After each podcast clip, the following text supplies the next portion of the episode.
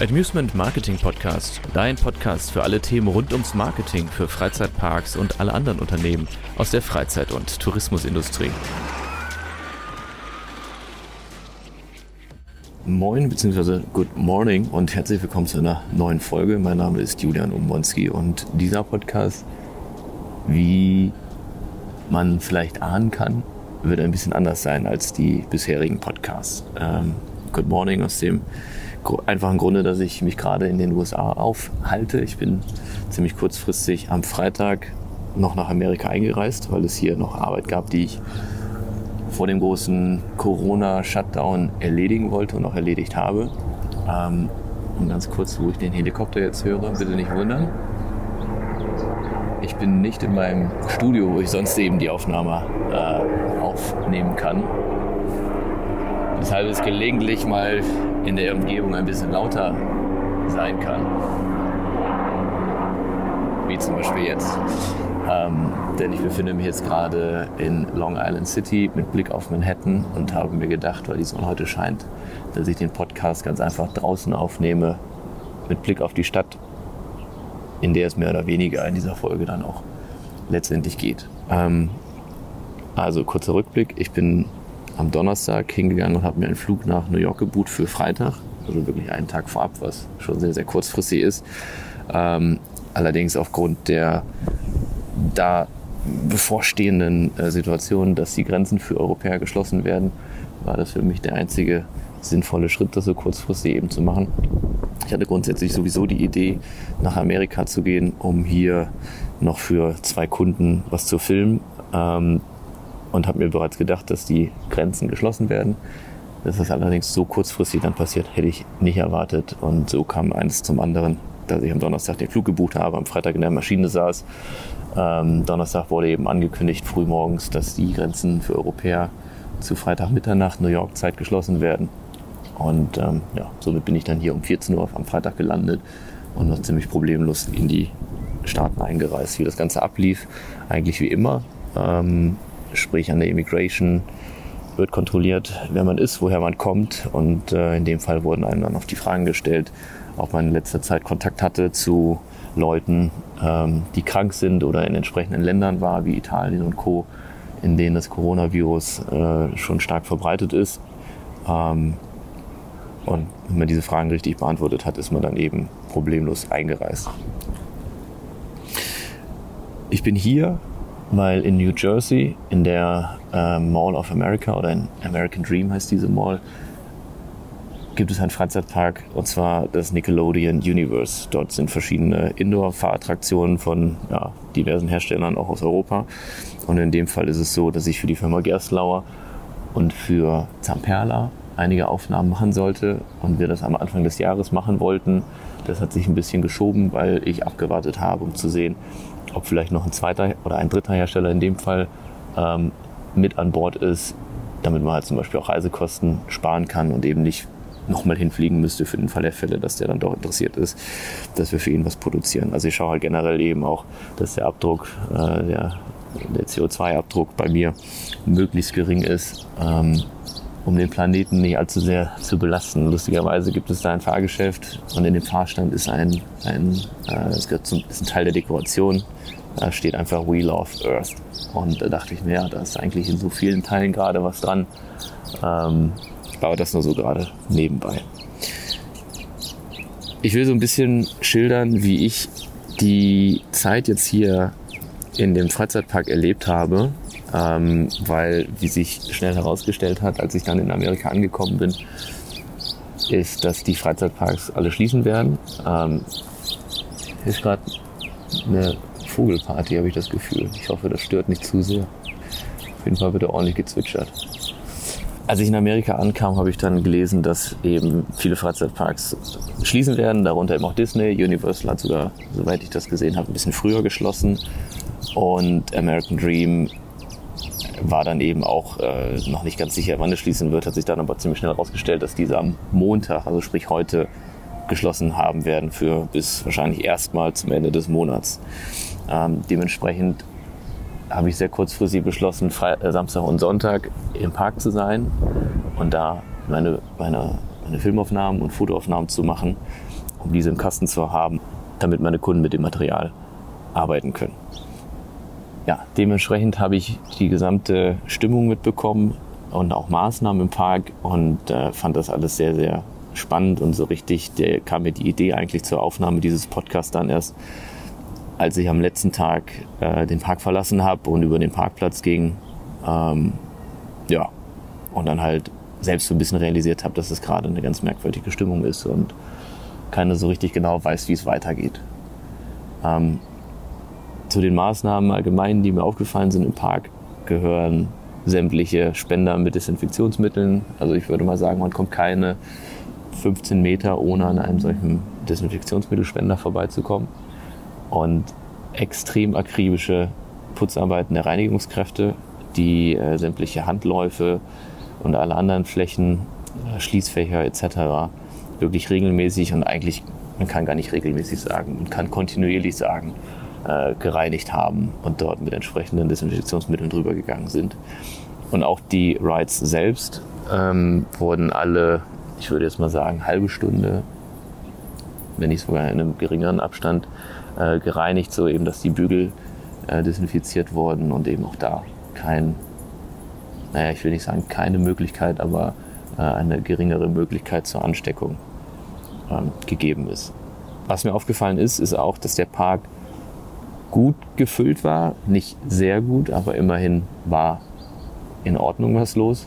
Ähm, im Vergleich zu den anderen Wochenenden ist es aber wohl so, dass es sehr viel weniger Leute waren. Also ich habe mich eben auch mit Mitarbeitern unterhalten und geschaut, so was ist deren, deren äh, Erkenntnis oder deren Empfinden, wie, wie kommt es bei denen an. Und da war ganz klar die Aussage, dass es schon voll ist, aber eben auf gar keinen Fall so voll wie sonst an einem Samstag oder an einem Sonntag.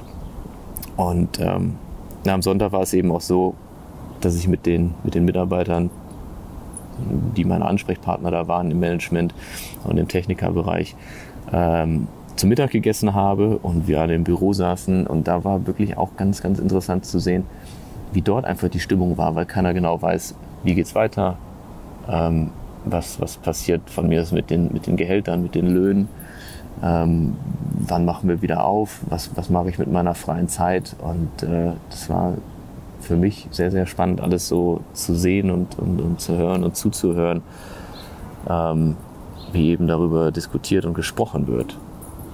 Na klar waren auch die, die üblichen Witze dabei und lustigen Sachen, aber grundsätzlich hat man auch hier gemerkt, dass die Leute es ernst nehmen und vielleicht sogar auch so ein bisschen Sorge haben. Auf der anderen Seite hat man auch am Sonntag bis zum Schluss, und zwar in jedem Bereich, muss ich sagen, das Beste gegeben, damit der Gast das perfekte Erlebnis im Park hat. Und das ist mir besonders aufgefallen. Die Leute waren trotzdem sie backstage gewisse, gewisse Unmut hatten oder eben Bedenken, vorne am Gast super motiviert, super hilfsbereit, immer gut drauf, immer gelächelt, immer für ein gutes Gespräch zu haben. Und ganz besonders ist mir ein Bediener aufgefallen, den ich am Samstag schon zufällig dann kennengelernt habe, der an dem Shell Racer, der Achterbahn von der Firma Gerstlauer äh, gearbeitet hat. Ähm, die Bahn hat einen, äh, einen, einen Launch, sprich eine Strecke, auf der man abgeschossen wird und als zweiter Teil äh, landet man dann letztendlich in einem Vertikallift und hat dort, ich glaube, sogar die steilste Abfahrt der Welt, wie für Gerstlauer üblich, mit einer übervertikalen Abfahrt.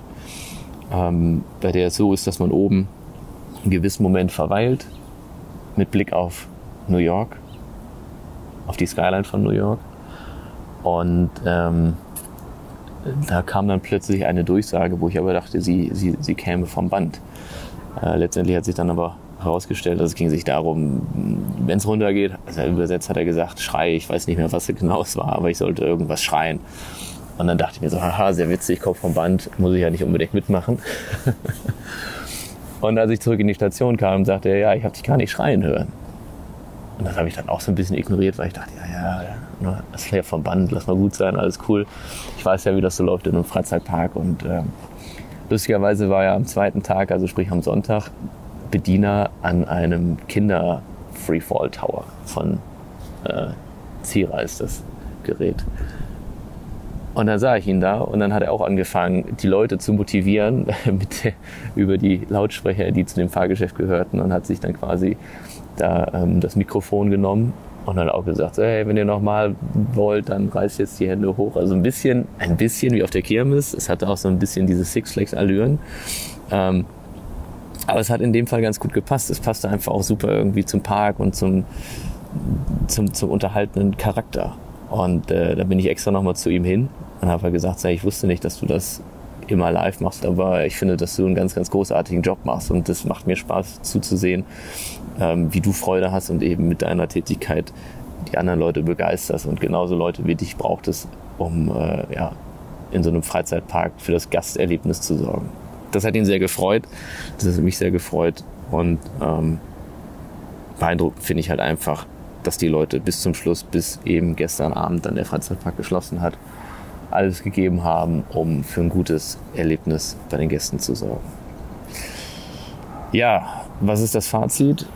Das ist eine gute Frage. Ich glaube, das kann momentan keiner so richtig sagen. Ähm, ich habe mir eigentlich schon lange gedacht, dass auch in Deutschland die Freizeitparks über Ostern nicht öffnen werden, weil es geht sich ja einfach darum und mittlerweile wird es ja auch sehr äh, direkt kommuniziert, das Virus in der Geschwindigkeit der Ausbreitung einzudämmen. Äh, ich bin davon äh, überzeugt, dass man es nicht schafft, das, die Ausbreitung im Gesamten einzuschränken, aber eben zu schauen äh, und wie es eben kommuniziert wird, dass die Geschwindigkeit der neuen Infekte reduziert wird, um eben äh, mit den möglichen Kapazitäten, die unsere Krankenhäuser bereitstellen und auch die Technik, die es dort gibt äh, hinsichtlich Beatmungsgeräte etc., nicht zu überlaufen oder zu überrumpeln. Ähm, und aus diesem Grunde denke ich, auch aus zweierlei Hinsichten ist es sinnvoll, Freizeitparks momentan nicht zu öffnen, weil ähm, zum einen eben die Gefahr besteht, dass in Freizeitparks durch genau diese Kontaktmöglichkeiten neue Infektionen passieren und zum anderen eben aber auch wie hier in New York gesehen, es gehen zwar Leute in Freizeitparks, sind aber weitaus weniger als regulär nach New York. Also ich muss dazu sagen, die Mall ist in New Jersey, aber für mich als, äh, als Europäer oder als Deutscher ist das einfach gerade ziemlich dicht beieinander. Deswegen spreche ich die ganze Zeit von New York. Ähm, wie hier in Nickelodeon Universe gesehen, die Besucherzahlen sind schlechter, wenn nicht ganz dramatisch schlecht wo man dann eben auch überlegen muss, macht es Sinn, im operativen Bereich die ganzen Ausgaben zu haben, die man eben hat, wenn man einen Park betreibt, ähm, was damit quasi der zweite Teil ist und äh, ja, man dann abwägen muss, ob es Sinn macht. Oder ob man halt einfach sagt, okay, wir verschieben jetzt die Saison nach hinten, worauf es meiner Meinung nach gerade hinausläuft, um dann ähm, ein, zwei, vielleicht drei Monate später in die Saison zu starten, wenn die Probleme soweit geregelt sind ja, und dann ist eben die große Frage, wie läuft das alles wieder an? Und das ist auch etwas, wo ich mir große Sorgen drüber mache, weil wir sind äh, ja, eine Firma, wir haben zwar auch unsere Aufträge und auch schon die Aufträge für 2020 im Kasten teilweise, und, also das heißt im Kasten nicht, aber eben unter Dach und Fach hinsichtlich des Vertraglichen. Es ist aber zu beobachten, wie sich die Geschichte weiterentwickelt, weil das ist nicht so richtig vorhersehbar und dann auch inwiefern vielleicht Kunden von ihren Verträgen zurücktreten ähm, und auch wir dann letztendlich darunter leiden. Das ist tatsächlich etwas, worüber ich mir gerade große Gedanken mache als Firma, wie das uns betreffen wird. Ähm, letztendlich bin ich aber nach wie vor zuversichtlich, dass wir da eine Lösung finden werden, um auch selbst als Firma diese, diese Phase zu überstehen. Ähm, und wir überlegen sogar letztendlich zu schauen, was wir als Marketingunternehmen machen können, um für die Zeit der Wiederöffnung der ganzen Freizeitparks und des Tourismusbereiches dafür zu sorgen, dass die Leute wieder Bock haben, in Freizeitparks zu gehen.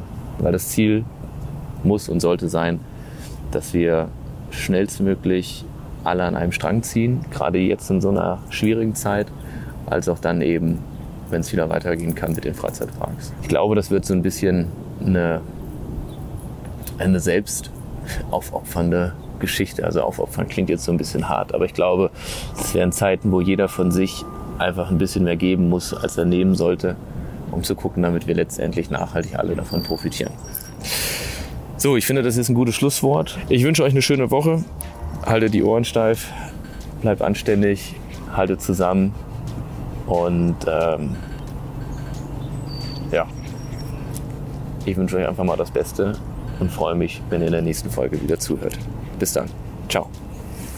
Das war der Amusement Marketing Podcast. Wenn dir diese Folge gefallen hat, freuen wir uns über deine Weiterempfehlung an einen deiner Kollegen, damit auch er oder sie von unseren Inhalten profitieren kann. Viele weitere Informationen über uns und zum Thema Marketing findest du übrigens auch auf LinkedIn oder unter www.amusement.de. Wir wünschen dir viel Erfolg und sagen Tschüss und bis zur nächsten Folge vom Amusement Marketing Podcast.